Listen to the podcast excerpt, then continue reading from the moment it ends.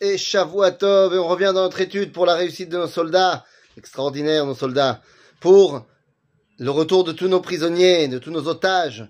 Pour la guérison de tous nos blessés et l'élévation de l'âme de tous nos disparus. Les amis, on revient dans notre étude sur les lois, sur les rois et les guerres du Rambam. Nous sommes au chapitre 5. Et nous rentrons directement dans l'enseignement du Rambam. Nous dit le Rambam.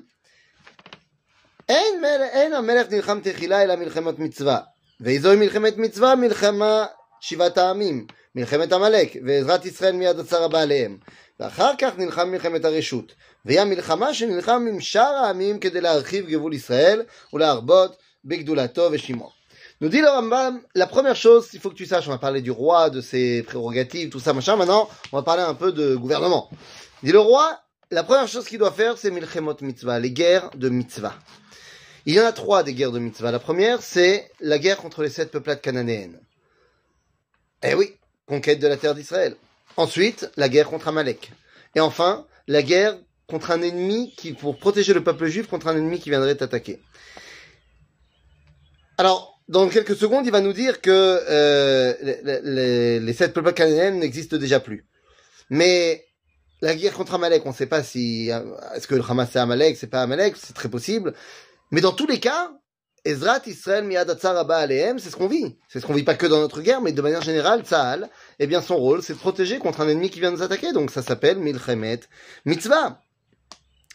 Milchemet Areshut, c'est une fois que tu as fini Milchemet Mitzvah, ce serait des guerres de conquête en plus de ce que Dieu nous a pas demandé. Ok? מלחמת מצווה אינו צריך ליטול ברשות בית דין, אלא יוצא מעצמו בכל עת, וכופה העם לצאת, אבל מלחמת הרשות אינו מוציא העם בה, אלא על פי בית דין של 71. Dit le Rambam, Milchemet Mitzvah, t'as pas besoin de demander au Sanhedrin euh, comment tu dois y aller, si tu dois y aller, machin. Mais Milchemet Mitzvah, on y va. Milchemet Areshut, alors il faut demander la permission du Sanhedrin. Mais une fois que le Sanhedrin nous a dit c'est Milchemet Mitzvah, yallah, on y va. C'est parti. הוא פורץ לעשות לו דרך ואין מוחים בידו, ודרך המלך אין לו שיעור, אלא כפי מה שהוא צריך. אינו מעקם הדרכים מפני כרמו של זה או מפני שדהו של זה, אלא הולך בשווה ועושה מלחמתו.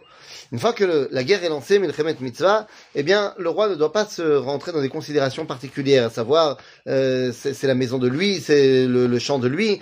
Tout ce qu'on a besoin pour l'effort de guerre, eh bien, on le réquisitionne. Par exemple, le fait qu'aujourd'hui, eh bien, l'État a sorti des personnes de chez eux dans le nord, dans le sud, pour pouvoir les protéger et, et, et se concentrer complètement sur la guerre, eh bien c'est totalement midin milchemet mitzvah. Le roi il dit, le roi, le gouvernement, il dit on a besoin de ça pour la guerre, la réussite de la guerre, alors on y va.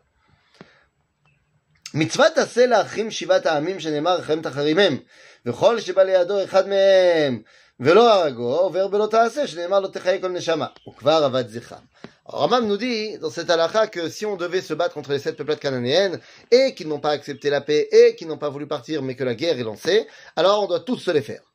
Mais, et celui qui ne, ne, aurait la possibilité de détruire nos ennemis et ne le ferait pas, eh bien transgresserait la Torah. Mais, nous dit le Rambam, t'inquiète pas, il y en a déjà plus. Ça y est, il n'y a plus de Cananéens et déjà à l'époque du Rambam, ils ont disparu. Donc il n'y a plus besoin. וכן מצוות עשה לאבד זכר עמלק, שנאמר תמחה את זכר עמלק, ומצוות עשה לזכור תמיד מעשיו הרעים ועריבתו, כדי לעורר איבתו, שנאמר זכור את אשר עשה לך עמלק, מפי השמועה למדו זכור בפה ולא תשכח בלב, שאסור לשכוח איבתו ושנאתו. Donc nous avons également une mitzvah de détruire Amalek et de toujours nous rappeler de ce qu'a fait Amalek pour ne pas relâcher nos efforts que si jamais on le trouve, eh ben on peut l'éclater. Ceci étant, je répète que même Amalek, eh bien, il peut faire teshuva, et même à la Malek, il peut demander le shalom. À ce moment-là, on le tue pas. Mais si il continue à se comporter comme un Malek, éclatade totale.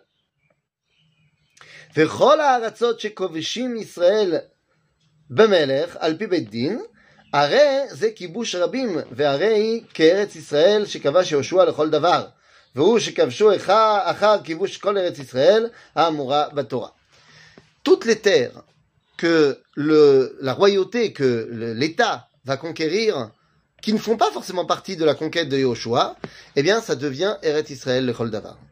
C'est-à-dire que lorsque on va conquérir Elat en 48, et vous allez me dire, Elat, ça fait pas partie de la, terre de Canaan que Yahushua il doit conquérir, très bien, mais à partir du moment où c'est l'État d'Israël qui va conquérir Elat, ça devient Israël. Et non, à Elat, on fait pas deux jours, on fait un jour. Nekuda. Parce que c'est Eretz Israël, c'est Kibush Rabim, c'est une conquête faite par euh, le peuple d'Israël, et donc ça devient Eretz Israël. La question de Trumot ou Maasrot, c'est une question plus particulière, et donc non, il n'y a pas de Trumot ou Maasrot à Elat, mais c'est pour d'autres raisons qu'on étudiera quand on étudiera Ilchot, Trumot ou Maasrot. À bientôt les amis.